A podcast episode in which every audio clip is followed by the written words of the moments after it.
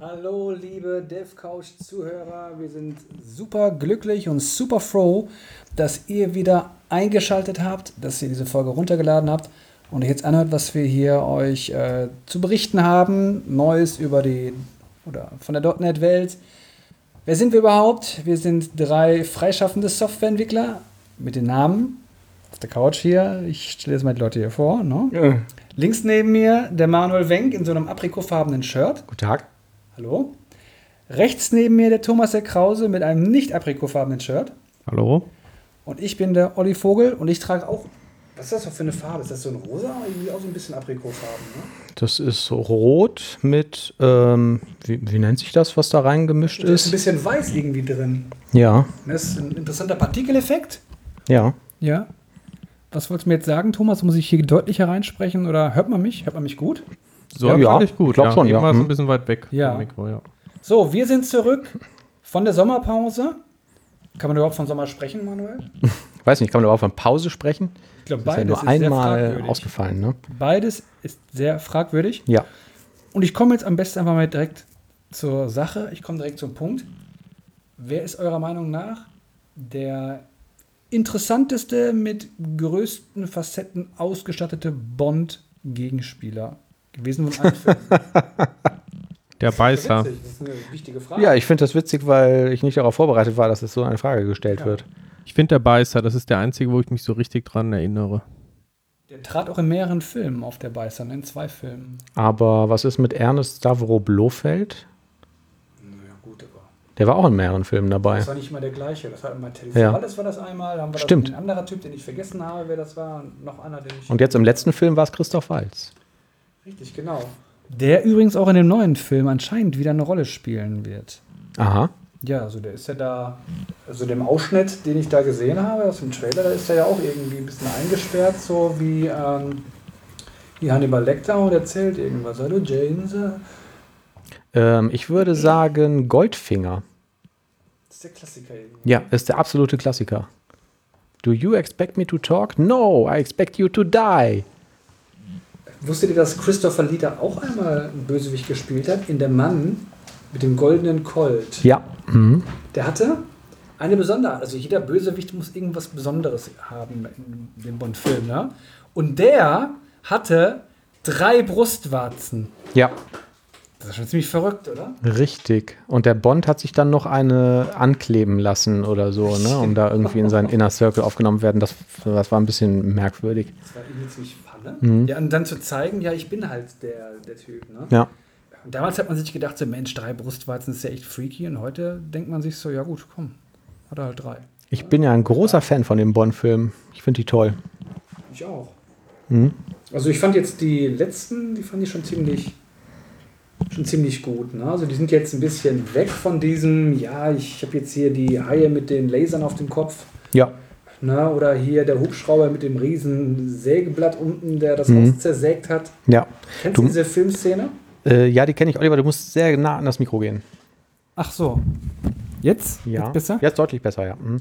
Ähm, die, welche Szene, Entschuldigung? Ja, hier mit dem, wie heißt noch mit der dunkelhaarige James Bond-Darsteller damals? Hier, wie hieß Wir der? hatten doch alle dunkle Haare. Pierce Brosnan? Pierce Brosnan, genau. Ja. So, der ist doch in ein Haus geflohen, ne, um hat dann irgendwie äh, sich zu verschanzen vor dem Bösewicht und dann kam doch ein Hubschrauber angeflogen. Mhm.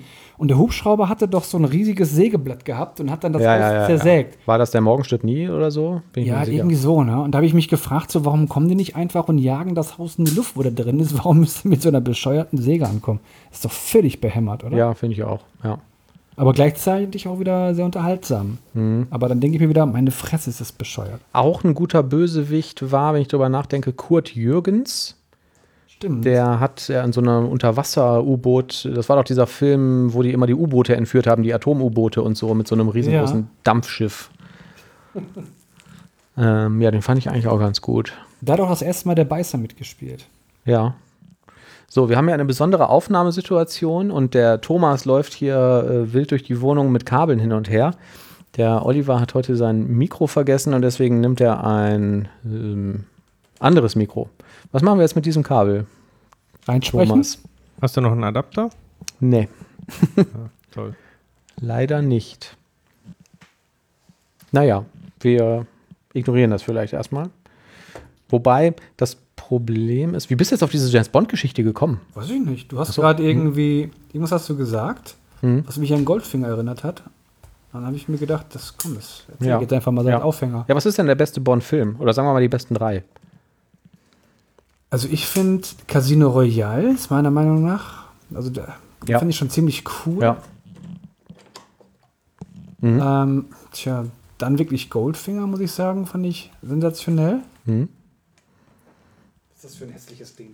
Ja, ich würde, äh, stimmt, also da bin ich auf jeden Fall bei dir. Goldfinger, Casino Royale auch, ja. Den dritten weiß ich jetzt gar nicht. Was gibt's denn da noch? Hm, Hier, die mit Roger Moore, die war noch eigentlich auch immer ganz gut, ne? ja, da fand ich Moonwaker toll für seine Zeit. Ähm, Moonraker war okay, ja. Den, den ich gerade sagte, mit diesen U-Booten, die da irgendwie entführt werden. Ich fand auch Dr. No eigentlich ganz gut. Ach ja. Ich glaube, es fällt mir leichter, schlechte Bond-Filme aufzuzählen als ähm, nicht so gute. Kennt ihr den einen ähm, Bond-Film von diesem Darsteller, der nur einen Bond gedreht hat? George Lazenby. George Lazenby, genau, der am Ende geheiratet hat und die Frau wurde erschossen. Genau, vom Ja. Blofeld. Mhm. Telly Savalas. Ja. Das Ja? war's, ne? Ja? ja das war Echt? Telly Okay. Savalas. Den fand ich auch nicht so schlecht, den Film. Der war eigentlich sogar ziemlich gut, ne? Ja. Aber ich weiß auch nicht, warum der nur einen Film geredet hat. Irgendwie haben die den nicht angenommen. Der hatte das Erbe annehmen wollen von Sean Connery. Mhm. Das war eine zu hohe Aufgabe. Und danach hat Sean Connery, den haben sie doch angefleht, nach dem Film nochmal ähm, einen James Bond-Film zu spielen. Das war dann Diamantenfieber, glaube Mhm. ich. Und der hat das wirklich nochmal gemacht. Ja. Und da hat er gesagt, mache ich nie wieder. Und dann kam Roger Moore. Und irgendwann hat er aber noch einen gedreht, sagt niemals nie. Ja, aber das war dann irgendwie, ähm, Das war keine offizielle Bond-Produktion. ja. Ähm, die hatten, sind irgendwie an die Rechte für dieses Buch gekommen, habe ich gelesen. Und deswegen konnten die das drehen, durften aber die originale Musik nicht verwenden und dieses, äh, dieses Intro-Logo und so ein Zeugs. Ne? Und der kam, glaube ich, sogar parallel mit einem anderen Bond in die Kinos. Octopussy. Kann sein. Und der spielte übrigens nicht bei Octopussy, sondern bei diesem äh, Sag niemals nie, spielte auch Mr. Bean mit. Also der Darsteller. Ja, ist richtig. Ja, ja, stimmt. Der hat ihm immer die Aufträge gebracht. Ne? Thomas, hast du auch schon mal einen James Bond-Film gesehen? Ja, ich habe einige von den, ja nicht ganz alten, sondern so, keine Ahnung, wann die so vor 10, 15 Mhm. Jahren oder so liefen, Ja, gesehen. ja.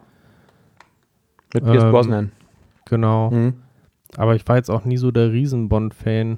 Mhm. Ich habe jetzt auch ähm, nur gehört, es gab jetzt irgendwie Diskussionen. Ich glaube, der aktuellste Bond ist oder soll dann irgendwie eine weibliche Darstellerin sein? Oder ist das jetzt wieder. Also es wurde jetzt einer gedreht, der immer wieder verschoben wird, immer unter irgendwelchen fadenscheinigen Gründen, der jetzt erst im Dezember rauskommen soll. Und alle spekulieren immer, der muss wohl so unglaublich schlecht sein, dass sie so viel nachproduzieren müssen, dass da irgendwas Vernünftiges bei rauskommen soll. Da ist ja noch mal ähm, Daniel Craig, der Bond. Und dann gibt es immer wieder Diskussionen, ob das jetzt eine Frau sein soll oder so. Ja. Okay, aber da ist noch nichts entschieden oder was? Nicht, dass ich wüsste. Vielleicht habe ich das auch irgendwie, verfolgt das jetzt auch nicht so. Eine Jamie Bond oder was?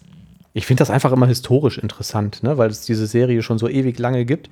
Kann man immer irgendwie gucken, was da gerade modern war. Dann kamen diese Star Wars-Filme in die Kinos und dann musste James Bond jetzt natürlich auch im, im Weltall spielen.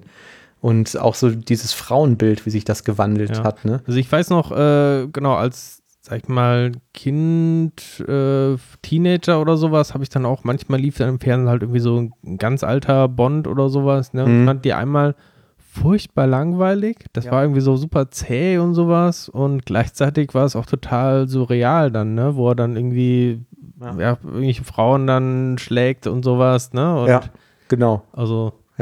War schon Das hat sich äh, krass gewandelt. ja. Und dann kam meiner Meinung nach, irgendwann kamen ja diese ins Kino hier diese, ah, wie hießen die nochmal, Jason Bourne-Filme. Und als das kam, haben die sich nochmal ganz stark gewandelt. Das war dann auch bei Casino Royale und vor allen Dingen dem Film danach, da haben die sich sehr, sehr viel Sachen abgeguckt, wie man irgendwie so moderne Actionfilme dreht und wie man Stunts macht und so. Haben wir eigentlich noch Themen? Und wer zum Geier ist eigentlich Christoph Qu- Qualina? Hast du es äh, korrekt ausgesprochen? Weiß ich nicht. Ich weiß es auch nicht. Christoph würde ich mich drauf. Also ich hätte festlegen. auch irgendwie Christoph Zwalina oder sowas gesagt. Ja. Ähm, aber der Name kommt einem vielleicht bekannt vor von den Urzeiten irgendwie des .NET Frameworks. Er hat nämlich damals ähm, das Buch geschrieben, .NET Framework Design Guidelines. Das habe ich. Und ich fand das damals ziemlich interessant, weil die erklärt haben, warum haben die überhaupt das ähm, .NET Framework so gemacht, äh, wie sie es irgendwie gemacht haben. Mhm. Also die, die API quasi, warum haben sie die so designt. Ja. Ähm, und auch Tipps quasi gegeben für eigene APIs quasi, wie man die benennen sollte und sowas. Mhm. Und das wurde auch immer weiterentwickelt, gibt es also auch mehrere Auflagen. Mhm. Und der hat jetzt ähm, vor einigen Tagen ein sogenanntes AMA, also Ask Me Anything, gemacht Mhm. auf äh, Reddit. Und das fand ich ganz interessant durchzulesen. Also da konnten quasi Entwickler, Benutzer einfach verschiedene Sachen fragen. Was habt ihr euch bei dieser API irgendwie gedacht? Oder was war jetzt irgendwie dein größter Fehler? Oder was würdest du heute anders machen? Mhm. Oder welche API gefällt dir besonders gut? Okay. Und ich finde das mal ganz interessant, wenn man auch ein bisschen tiefer einsteigen möchte. Warum sind die Sachen eigentlich so, wie sie aktuell sind? Absolut. Dann, Klingt spannend. Hast cool. du irgendeine Anekdote parat, die er da vom Stapel gelassen hat? Oder irgendeinen Tipp?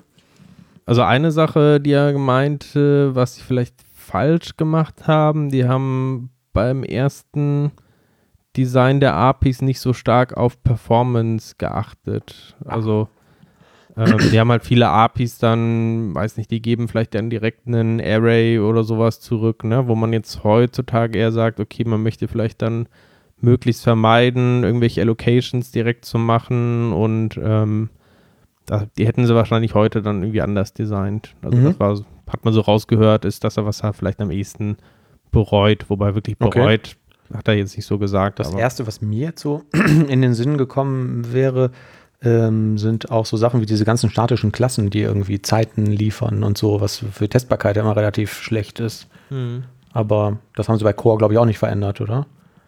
Nö, also ja, es gibt, glaube ich, so ähm, im ASP.NET um, ASP.NET Core Umfeld zumindest, ich weiß nicht, ob das im sonstigen äh, .NET Core auch äh, gängig ist, gibt solche Clock-Interfaces. Mhm. Ähm, Okay. Aber es ist auch nur eine kleine Abstraktion darüber. Ja. Nö, also das fand ich, äh, wie gesagt, ganz interessant. Ähm, auf Reddit. Ähm, Reddit Mhm. ist ja so eine Link-Sharing-Plattform. Ähm, und da finde ich, findet man auch immer mal wieder ähm, ganz, ganz interessante Themen im, ähm, also es gibt spezielle äh, Subreddits, also Communities ähm, für .NET oder auch allgemein Programmierung. Und ab und zu lohnt sich das da mal reinzuschauen. Das ist mir so ins Auge gesprungen. Mhm. Cool. Das lese ich mir durch. Das finde ich auch immer spannend, sowas. Genau, und äh, vielleicht noch passend ähm, zum Thema so ein bisschen Detailwissen von .NET ähm, habe ich auch gesehen, gibt es äh, in den Microsoft Dev-Blogs äh, einen sehr, sehr umfangreichen Post zu Performance Improvements in .NET 5. Mhm.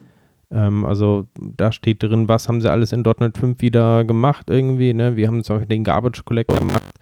Und das geht auch sehr, sehr ins Detail. Also wenn man da sich mal interessiert, wie funktioniert überhaupt das Ganze intern, wie funktioniert so ein Garbage Collector Mhm. und ähm, warum, keine Ahnung, sind jetzt irgendwelche APIs vielleicht jetzt ähm, nicht so schnell gewesen vorher, ähm, dann, dann kann man da reinschauen. Also die erklären ganz genau, welche Performance-Verbesserungen die gemacht haben, sogar mit Links zu den entsprechenden Pull-Requests im .NET-Repo.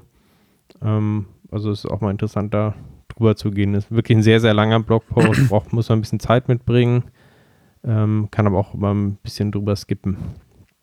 Sowas finde ich auch immer total spannend. Mal gucken, ob ich mir das alles durchlesen werde. Das ist wirklich wahnsinnig lang. Ne? Ähm, cool.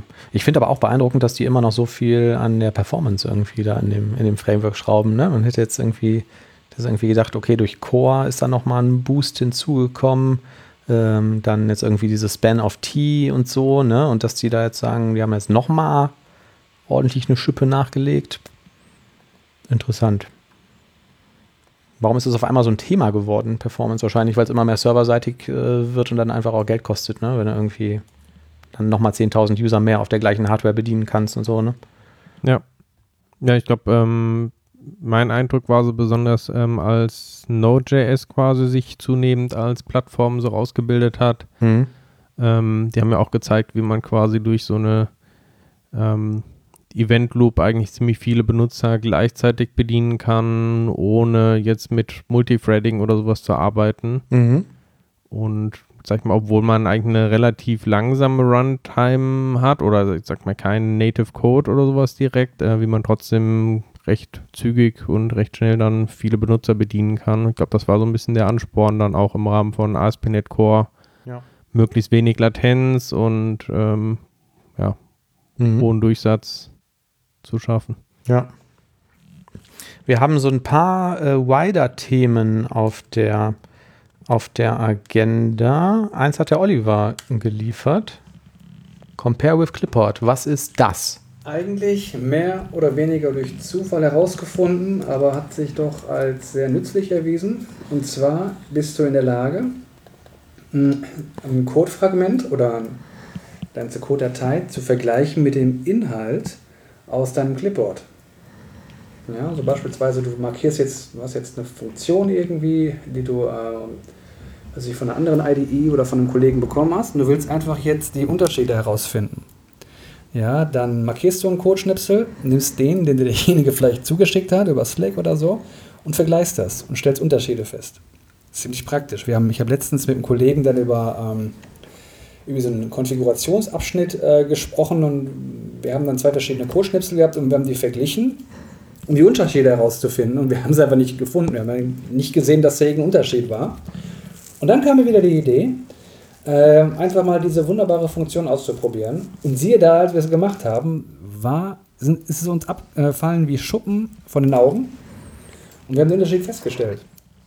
Das Das heißt, du kopierst das in die Zwischenablage aus irgendeinem Programm oder vielleicht auch in Wider selbst mit Steuerung C und sagst Wenn's- dann Compare with. Dann markierst du entweder einen Codeausschnitt Ja. oder du sagst einfach, du gehst einfach in die Codedatei hinein, Mhm. rechte Maustaste, Compare with Clipboard Content und dann kannst du es vergleichen. Du stellst dann die Unterschiede direkt fest, so als wenn du jetzt am, wenn du jetzt äh, im Merge drin wärst. Mhm. Cool. Finde ich gut. praktisch, Ja. kann ich jedem nur empfehlen. Wird ausprobiert. Ja, und der Kollege sagte halt, wofür brauche ich das denn? Ich habe das so st- vorgestellt, so richtig stolz, so, boah, guck mal, was ich rausgefunden habe hier. Und er sagt, wofür brauche ich das denn? Ja, was nützt das denn?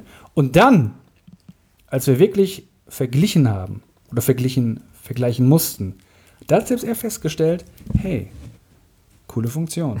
Und ich sage es auch. Doch nicht hey, so doof. Coole Funktion. Ja. Schön. Ich habe, ähm, um bei JetBrains zumindest zu bleiben, ein Plugin entdeckt, ein Mindmap-Plugin für die IntelliJ-Plattform. Diese ganzen, es gibt ja sehr viele IDEs von JetBrains, unter anderem halt dieses äh, Wider, IntelliJ und äh, Data Grip und WebStorm und keine Ahnung und so. Und die haben halt ein Plugin, das funktioniert in allen deren IDEs. Ähm, damit habe ich halt so ein, ja, wie der Name schon sagt, so ein Mindmap-Tool und kann halt in der IDE Mindmaps erstellen, was ich ganz nice finde, weil ich ein Freund von Mindmaps bin. Und die speichern dieses Mindmap eher, eher als Markdown-File. Und da kommt halt hinterher ein strukturiertes Markdown raus, was man auch mit einchecken kann in der, ähm, was weiß ich, in seinem, äh, in seinem Git oder in einem beliebigen Repo und kann dann halt das Mindmap mit einchecken. Und mehrere Leute können es gleichzeitig editieren und so. Was ich eine ganz smarte Idee finde, das als Markdown zu speichern. Der Link befindet sich in den Show Notes. Aber was möchte man jetzt praktisch damit machen? Eigentlich. Das weiß ich nicht. das hängt jetzt natürlich davon ab, wie das Team arbeitet und wie man da irgendwie Arbeit organisiert. Aber ich schreibe mir manchmal vielleicht auch irgendwelche, wenn ich jetzt alleine an irgendeinem Teil habe, irgendwelche To-Do-Listen und so, was mache ich da, was mache ich als nächstes, woran muss ich denken? Und ähm, statt so einer To-Do-Datei, die man vielleicht mit eincheckt oder irgendeiner Markdown, kann man das halt noch so ein bisschen schöner visualisieren mit einem Mindmap. Man könnte vielleicht auch irgendeine Beschreibung machen von irgendwelchen Abläufen in der Software, die man zumindest. Zumindest hast du auf einmal wesentlich mehr Informationen direkt im Sichtfeld. Ja, das Du stimmt. kannst sie dann Das stimmt, genau. kognitiv verarbeiten. Ja.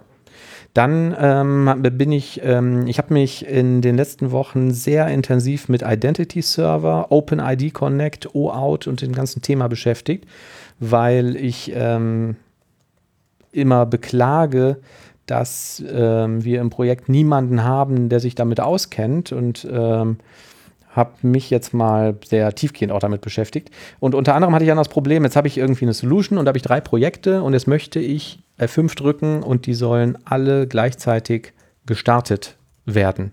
Da mache ich im Visual Studio, mache ich einen Rechtsklick auf die Solution, sage Multiple Startup Projects, wähle die entsprechenden Projekte aus, drücke F5 und los geht's. In Rider funktioniert das leider nicht so, weil in Rider habe ich diese Edit, äh, diese One-Configurations. Ja, und also ich kann da halt ein Projekt anklicken auch und kann sagen, starte das. Ich kann aber nicht so einfach sagen, starte mehrere. Da muss ich nämlich hingehen, klicke auf diese Edit Configurations und muss dann ein Compound Project oder eine Compound Configuration hinzufügen. Und der kann ich beliebig viele Projekte zuordnen, die dann gestartet werden. Das klingt jetzt erstmal nach einem Schritt mehr und das ist es tatsächlich auch, aber das hat halt auch einen Vorteil, weil ich kann auch mehrere Compound Configurations haben. Also es mag ja sein, dass ich in meiner Solution eine Web-API, eine Web-App und einen Identity-Provider, also zum Beispiel so einen Identity-Service habe und ich möchte die in verschiedenen Kombinationen starten und testen und so. Und dann kann ich auch mehrere von diesen Compound-Configurations anlegen. Das fand ich ähm, dann doch eigentlich relativ mächtig. Mächtig ist auch, unser Hunger und zu Essen ist gerade gekommen. Wir machen eine kleine Mittagspause, nehmen einen köstlichen Imbiss zu uns und wir sind gleich wieder zurück. Und so lange spielen wir für Sie Musik. So, Egal. wir sind wieder da. Das ist schade, weil ich habe mir jetzt, als ich die Show Notes oder diesen Sendungsplan geschrieben habe, gedacht, ich kann euch beeindrucken und ihr könnt das direkt ausprobieren. Jetzt hat der Oliver aber ein MacBook vor sich stehen und der Thomas ein Tablet. Dann, ähm, hm, weiß ich auch nicht, wie ich es machen muss.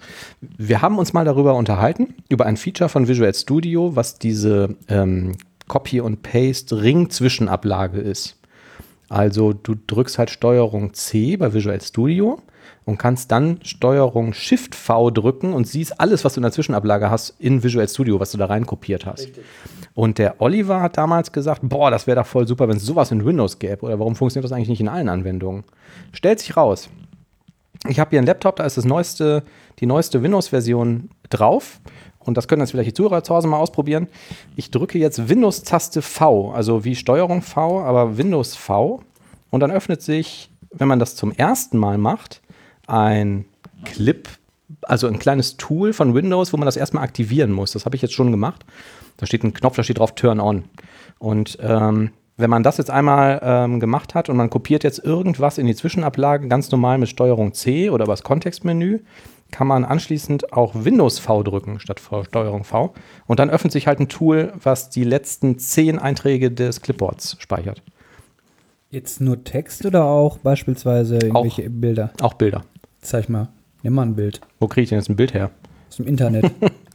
Ein Bild aus dem Internet. Ich weiß jetzt nicht, ob ich das aus dem Browser rauskopieren kann oder so.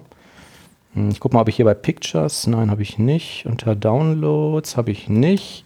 Im Browser kannst du doch rechte Maustaste Bild kopieren. Ja. Okay, okay, okay. Ja, ich weiß jetzt nicht, ob der Browser das supporten muss, aber es sieht eigentlich aus wie ein Windows-Feature. oder Ne? mach doch einfach einen Bildausschnitt.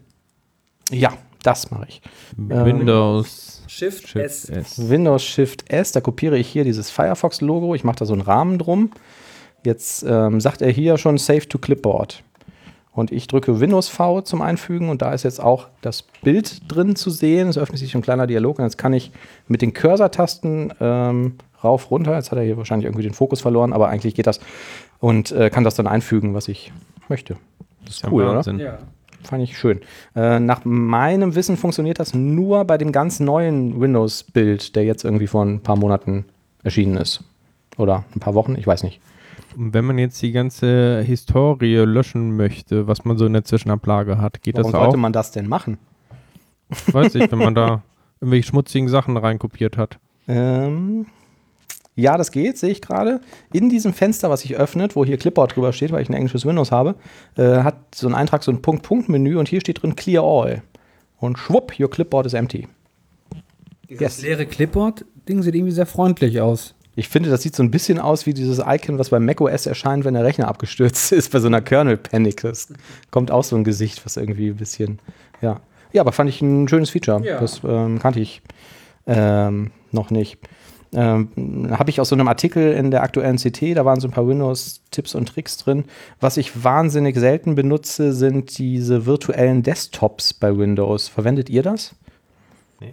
Ich nehme mir immer vor, das zu benutzen.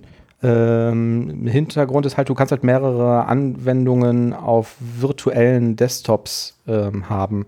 Äh, der Shortcut ist Steuerung, Windows und D. Ähm, habe ich jetzt gedrückt und jetzt habe ich quasi einen neuen leeren Desktop, wo keine Anwendungen drauf sind. Und ähm, ich kann jetzt mit der ähm, Steuerung und Windows und den Pfeiltasten zwischen diesen Desktops hin und her wechseln und kann mit Windows-Taste Tab komme ich in ein Menü, wo ich oben am Bildrand äh, diese mehreren Desktops sehe und dann auch Fenster von einem Desktop auf den anderen verschieben kann und so. Eigentlich ganz nettes. Ja, im Grunde ist das Feature. wirklich nett. Also ich habe mir auch mal vorgenommen und auch mal angefangen, das so zu machen. Aber Mhm. irgendwann, irgendwann verliert man das. Ich mache das bei macOS relativ häufig. Die haben ein ähnliches Feature. Da geht das mit Steuerungstaste links, rechts. Ähm, weil, wenn du bei macOS ein Fenster, kannst du auf so einen Vollbildmodus schalten, ne? über diesen, ich glaube, das ist der grüne Knopf von jedem Window. Und dann haben die aber wirklich einen Fullscreen-Mode und kein, auch keine Menüleiste oben mehr, wo du die noch verschieben könntest. Und da mache ich das dann notgedrungen immer, dass ich dann irgendwie mit Steuerung links, rechts woanders hinwechsle. Weil ich das Fenster nicht immer wieder minimieren möchte, wenn ich irgendwas verschiebe Aber oder du so. kannst auch mit drei Fingern einfach nach oben gehen Ja, und dann kannst du die alle sehen. richtig. Das geht übrigens. Ich habe hier so einen Dell XPS Laptop. Ich gehe davon aus, dass das bei allen Geräten geht, die ein Touchpad haben, was Multi-Touch supportet. Bei Windows geht das genauso. Drei Finger nach oben und dann sehe ich halt die ganzen offenen Fenster und auch die virtuellen Desktops und so. Funktioniert auch. Fand ich eine coole Geschichte. Da habe ich gedacht, da werdet ihr bestimmt mit den Augen schlackern. Ja. Ja. Also für unsere Zuhörer jetzt gerade, ähm, Thomas und auch ich haben soeben mit den Augen geschlackert. Ja. Das kann ich bestätigen. Richtig. Was gibt es eigentlich Neues auf dem ähm, ORM-Markt, Thomas? Äh, ich habe äh, einen Post gesehen von Scott Henselman, dem schönen .NET-Blocker. Ähm, und auch auf Medium äh, hat der Autor was geschrieben von RepoDB. Ich habe es selber noch nicht ausprobiert, aber es sah für mich ganz interessant aus, äh, gerade in Kombination auch mit ähm, Entity Framework. Ähm, meine Erfahrungen mit Entity Framework sind schon ein bisschen was her, aber ich kann mich erinnern, war es immer relativ kompliziert, wenn ich jetzt in einer einzelnen Methode eigentlich ziemlich direkt irgendwie eine Änderung in der Datenbank machen möchte. Ne? Ich möchte zum Beispiel eine ganz bestimmte ähm, Entität irgendwie updaten. Ich weiß genau, das ist die Entität mit der ID so und so und ich möchte genau dieses Field jetzt irgendwie aktualisieren Mhm. dann war es irgendwie recht komplex. Ich musste das Ding dann vielleicht irgendwie erst laden, um dann das Attribut zu ändern, um es dann wieder zu speichern. Und Mhm. eigentlich weiß man im Hintergrund, passieren da viel zu viele Abfragen in der Datenbank, die eigentlich unnötig sind. Ähm, Genau. Du hast immer mindestens drei Operationen, musst laden, ändern, speichern. Ne? Genau. Ja. Und dieses RepoDB ähm, hat halt einen Vorteil, man ist ein bisschen näher an der Datenbank dran, ähm, kann also direkt sowas wie Update-Statements und sowas ähm, ja auf die Datenbank loslassen, aber in so einer Fluent Syntax, die also wo man trotzdem mit Entitäten und so arbeiten kann, ähm, also so ein Mittelding halt zwischen einem vollen ORM Mhm. Und jetzt irgendwie direkt Raw SQL ähm, Statements oder sowas. Deshalb ähm, halt Hybrid ORM. Und ich fand diese Blogpost jetzt ganz interessant zu lesen. Das sah ganz äh, stimmig alles, alles aus. Wie Mhm. gesagt, selber habe ich es jetzt noch nicht probiert, habe jetzt noch nicht den, den Anwendungsfall, aber es Mhm. klang ganz gut. Ich weiß nicht, ob das vielleicht was für euch wäre. Ähm, ja, ich kenne auch dieses ähm, Depper-Framework, haben wir, glaube ich, auch schon mal drüber gesprochen, Mhm. was äh, sehr beliebt ist, auch in so einem Microservice-Umfeld. Und wenn du sowas machst wie ähm, ähm, Command-Query-Separation, dann gibt es auch viele Leute, die dann die Queries mit Depper machen und die Updates oder Datenbankänderungen mit Entity Framework und so, die einfach sagen, Depper ist einfach viel sch schneller, ne? Was das Mein Verständnis von Depper war, ähm, dass es noch ein bisschen mehr Raw SQL Ja, so ist richtig. Ja, genau, das genau. heißt, da hast du immer noch irgendwie SQL-Statements. richtig. Und RepoDB hat halt eher, oder also du kannst, glaube ich, auch mit ähm, SQL-Statements arbeiten, aber du hast halt auch für die ganzen Befehle solche, ähm, Mhm.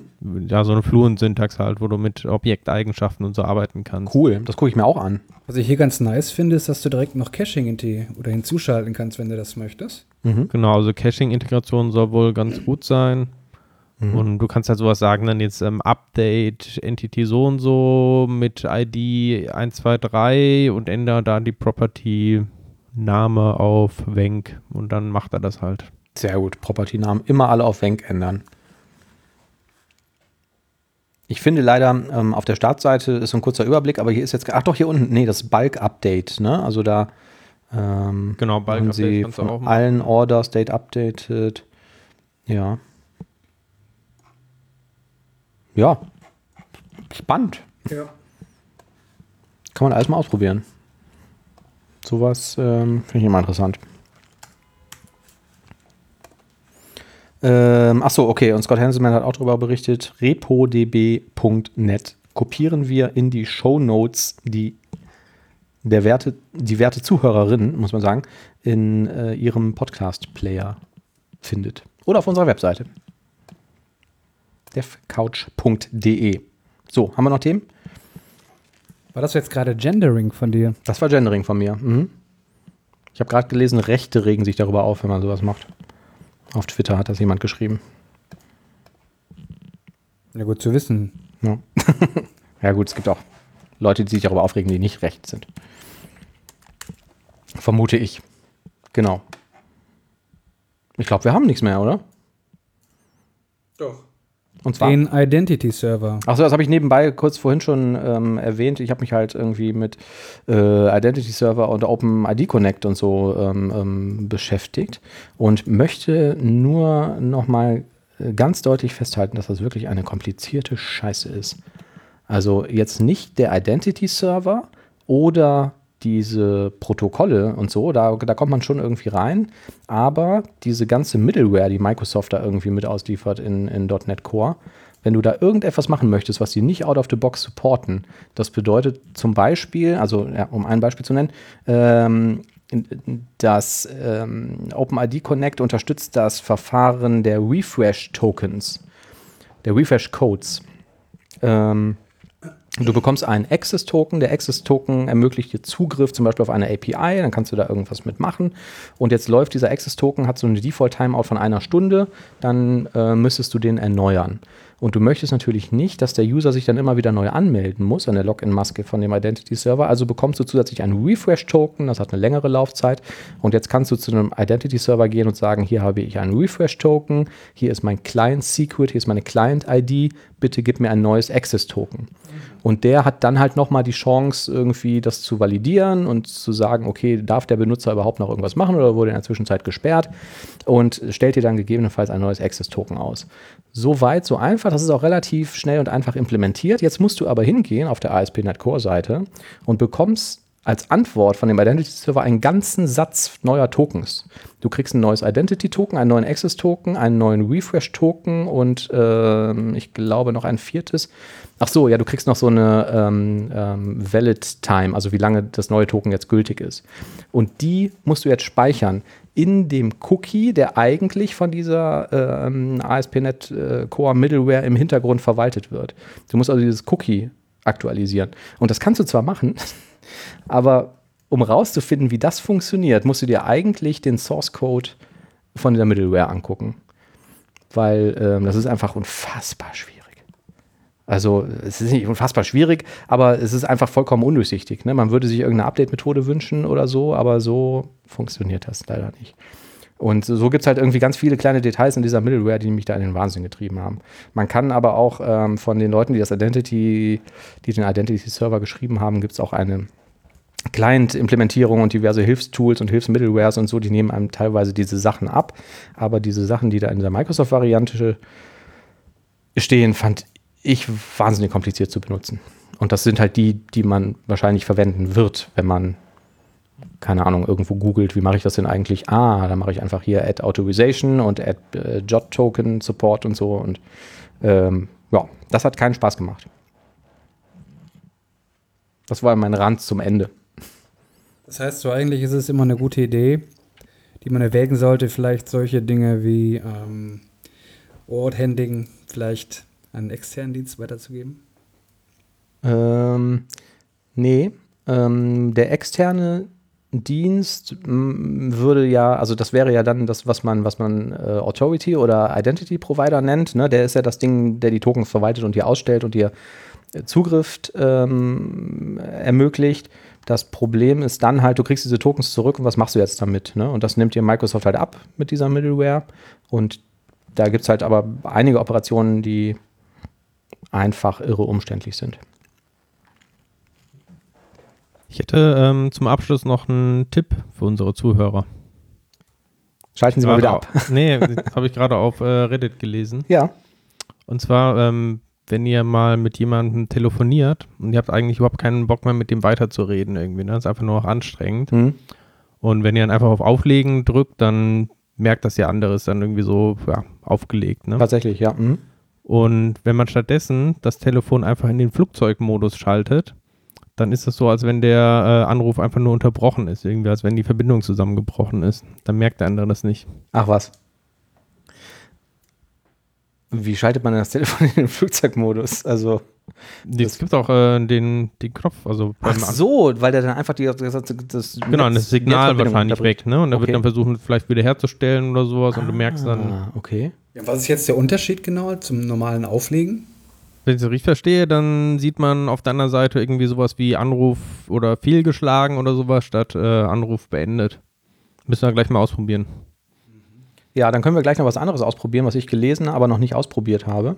Ähm, ich habe neulich irgendwie gegoogelt, ähm, ich wollte so einen, einen Spam-Anrufer blocken und ich habe bei dem iPhone, bei iOS keine Möglichkeit gefunden, vielleicht gibt es die, aber ich habe sie nicht gefunden, zu sagen, diese Nummer oder diesen Kontakt im, im Adressbuch will ich sofort auf die Mailbox umleiten. Das habe ich nämlich bei Android früher immer Ne, gemacht. das habe ich auch genutzt. Und ähm, das habe ich hier jetzt nicht gefunden. Die haben eine Funktion, die heißt, wenn du die Rufnummer nicht im Adressbuch hast oder sie unterdrückt ist, dann sofort auf die Mailbox leiten. Aber du kannst nicht sagen bestimmte Nummern. Und als ich danach gesucht habe, habe ich die Funktion gefunden, jemand ruft dich an, du willst nicht mit ihm sprechen. Dann soll man zweimal auf die Power-Taste drücken, wenn es klingelt. Und dann würde der andere automatisch ein Besetzzeichen hören. Naja. Ja, angeblich. Ich habe es nicht ausprobiert, aber das können die Zuhörer jetzt zu Hause mal machen, wenn sie zwei Telefone haben. Und wir testen das auch gleich alles mal hier. Das machen wir. Dann hören wir uns in ein paar Wochen wieder, richtig? Ja. Und wir sagen nicht, was bei dem Test rausgekommen ist. Alles klar. Tschüss. Ansonsten, Ja. Hat jemand noch vielleicht irgendwas Lustiges zu erzählen? Ach so, Witz Das ist doch deine Aufgabe, Oliver. Ja, richtig. Ich dachte jetzt nichts vorbereitet und Mhm. das haben wir auch nicht gefragt. So spontan äh, fühle ich mich so unter Druck gesetzt. Ja. Aber ich wüsste jetzt keinen Witz. Hast du einen, Manuel? Nee, ich habe auch keinen. keinen? Nee. Ja, dann können wir einfach sagen Tschüss. Bis zum nächsten Mal. Tschüss. Es war schön mit euch. Ja, empfehlt uns weiter. Wir brauchen mehr Hörer. Genau. Tschüss. Goodbye.